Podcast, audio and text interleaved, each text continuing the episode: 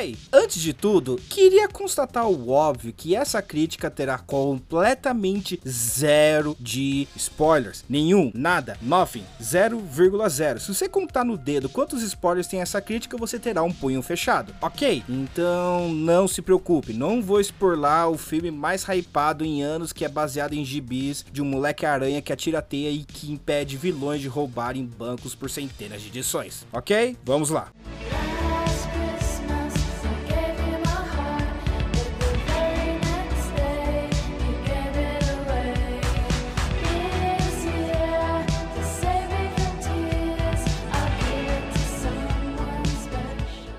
Spider-Man No Way Home, ou Homem-Aranha Sem Volta para Casa, é o último filme da trilogia Casa, do Spider-Man na MCU, dirigido novamente por John Watts, sobre Peter Parker sofrendo com o fato que o mundo sabe que ele é o Spider-Man. Então ele pede para o Doctor Strange fazer um feitiço que consertará isso, mas, obviamente, problemas acontecem e todos os vilões de outros universos Spider-Man aparecem para causar o caos. Uma pequena observação, eu estava escrevendo uma pequena retrospectiva dos filmes do Spider-Man, mas ficou tão grande que deletei tudo e deixarei isso para um futuro vídeo que talvez eu lance esse ano ainda. Mas dando um pequeno resumo, apesar de não ter lido todos os gibis e HQs do Spider-Man, eu realmente sou fã do moleque teioso, tendo consumido todos os outros tipos de mídia desde a infância e que ficará comigo até a velhice. E sobre os filmes, de novo, um resumo, com exceção de dois filmes, eu adoro a maioria. A trilogia Raimi é minha favorita na mídia de super-herói, sendo Spider-Man 2 meu filme favorito de herói de todos os tempos. E a duologia Andrew...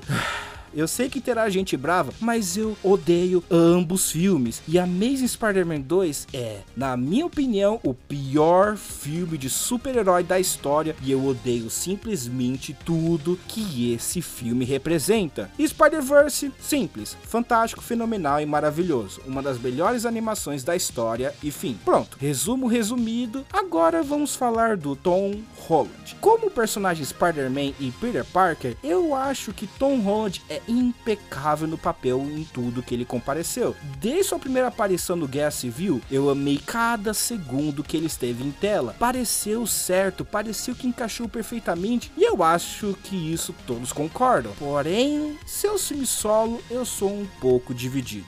Nenhum deles são ruins, mas nenhum deles são fantásticos. São apenas filmes decentes de Spider-Man, mas nenhum fez além do decente. Claro que Homecoming ainda tem meu vilão favorito da MCU, mas eu sempre senti que esses filmes tinham o potencial de ser bem mais do que deveriam, mas não faziam. Apenas fizeram pelo menos o mínimo para ser considerado um bom filme do Teioso e pronto. Por isso que sempre direi que esse Spider-Man sempre é bem mais aproveitado como coadjuvante em outros filmes. E sendo o terceiro filme não apenas o mais novo projeto ambicioso da Marvel, como é também o primeiro bebê do casamento entre a Marvel e a Sony, é por isso que eu estava bem apreensivo e não quis me deixar levado pelo hype desse filme, porque não apenas a Sony possui a pior mentalidade atual de como construir blockbusters, como a Marvel está decaindo aos poucos graças ao seu conforto. Claro que tivemos Shang-Chi, eu simplesmente amei cada segundo daquele filme, mas hoje não existe mais aquela certeza inocente que sendo da Marvel significa que será no mínimo bom. Eu ainda não falei sobre Eternos, mas foi a primeira vez que senti a Marvel quebrando minha confiança. Se eles tiveram a capacidade de entregar um dos piores blockbusters da história e uma das piores experiências que eu tive no cinema, tive medo do que fariam com o meu teioso. Mas, enfim, assisti o filme. Agora,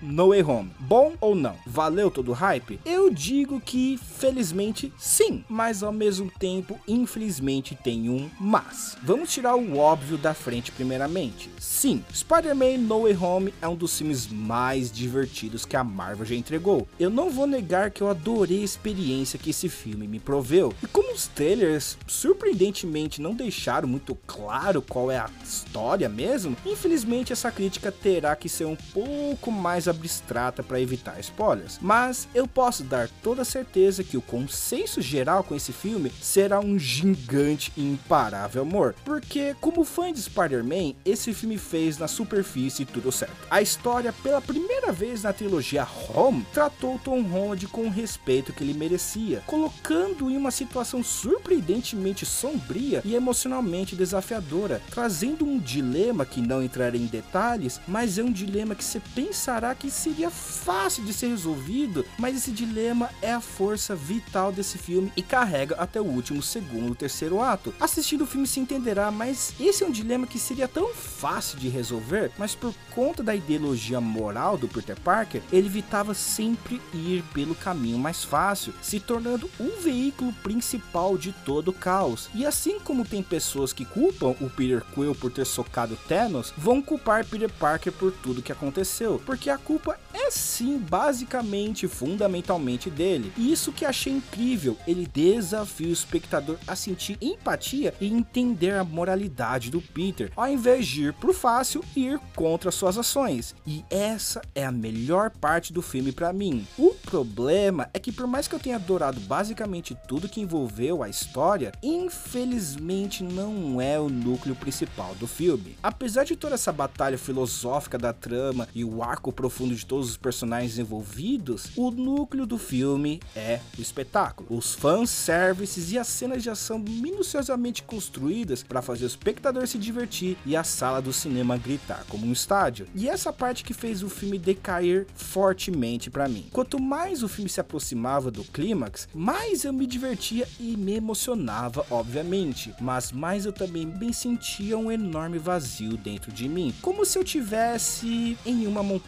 russa. Obviamente sentia todas as emoções e adrenalina, mas ao mesmo tempo batia o racional que fazia perceber que eram só trilhos e loopings e nada mais. E eu não sou uma dessas pessoas que reclama de fanservice, eu sou do tipo que cultua a fala que eu sou fã e quero ser servido, mas não da forma que a maioria fala. Eu quero que o fanservice tenha um peso maior por trás, além do bom fanservice. E eu não estou falando que o fanservice desse filme é ruim, muito pelo contrário, é um fanservice sempre com um extra. Principalmente se você for fã desses vilões. Eu amei cada segundo que o Doc Ock estava em tela. Ele estava fenomenal e eu senti um respeito pelo meu filme de super-herói favorito. E o Green Goblin, meu, sensacional. E fácil a melhor coisa do filme. E eles não estavam lá só para dizer falas clássicas, são os personagens de verdade. E eu amei isso, mas existem decisões e momentos que por mais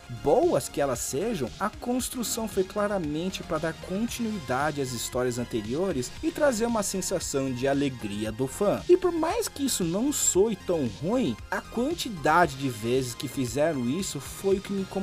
Existem dezenas de dezenas de momentos que foram feitos para todos gritarem e chorarem, não porque funcionou na história, e sim porque o que o momento representa. E o filme só tem isso, fantásticos momentos que amontoam nada quando você enxerga o filme inteiro junto. Nada desses fantásticos momentos ajuda o arco do Peter, ou a sua história, ou o mundo que ele vive. Você poderia tirar o Tom Holland do filme que não mudaria o impacto dessas cenas. Isso eu achei realmente ruim e fez o filme parecer que tinha identidade nenhuma. Não é o filme do Tom Holland, é o filme para o fã de Spider-Man. E eu sempre irei a favor do autor e não do espectador. E quando você faz um filme só para o fã, você vai segregar as pessoas que buscam uma boa história. E a pior parte é que segrega também os fãs da própria MCU. Se você não sabe quem são esses vilões e os filmes que eles tiveram e apenas assistiu os filmes da Marvel da MCU, você não aproveitará metade desse filme e não entenderá metade do impacto emocional. E isso quebra o que esse universo representava, uma série fechada em seu próprio mundo. Mas agora teremos que nos preocupar com outros mundos para poder aproveitar esses filmes, e isso não é a MCU para mim.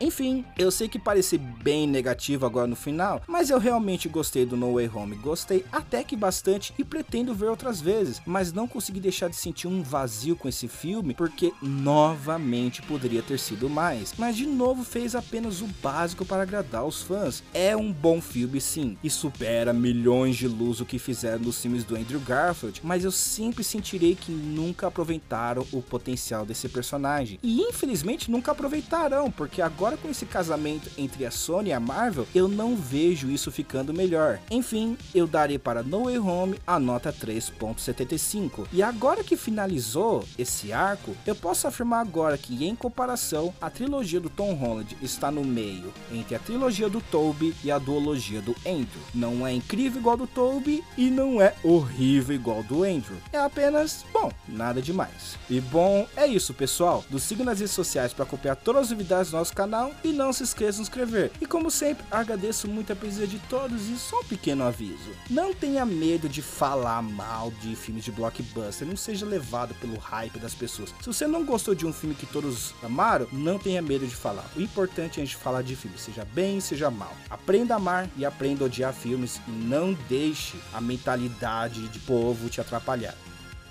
Thank you. Have a nice day.